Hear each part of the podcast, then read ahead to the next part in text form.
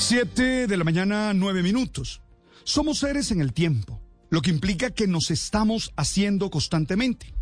Nuestra condición la definiría un gerundio, siendo. Por eso tenemos que estar abiertos a los cambios, adaptarnos a ellos y seguir en la construcción de nuestro proyecto de vida, tanto individual como socialmente. No podemos resignarnos o conformarnos, sino que asiduamente tenemos que evolucionar y buscar dar nuestra mejor versión. Hoy se celebra el Día Mundial de la Evolución por la publicación en 1859 del origen de las especies de Charles Darwin y además para recordar el hallazgo del esqueleto de un homínido muy antiguo descubierto por el arqueólogo Donald Johansson.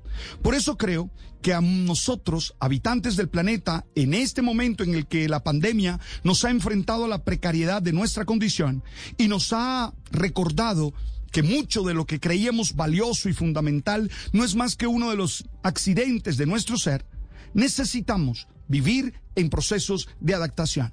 Pero más allá de recordar la dinámica de la evolución, vale la pena que nos centremos y miremos un momento para comprender cómo y hacia dónde estamos llevando nuestra vida y hacer conciencia de la necesidad de desarrollar algunas habilidades que nos permiten responder a los interrogantes que se nos plantean. Oye, cerrarse al cambio y quedarse seguro en el rincón de la existencia que dominamos es una manera de morir y dejar de ser humanos.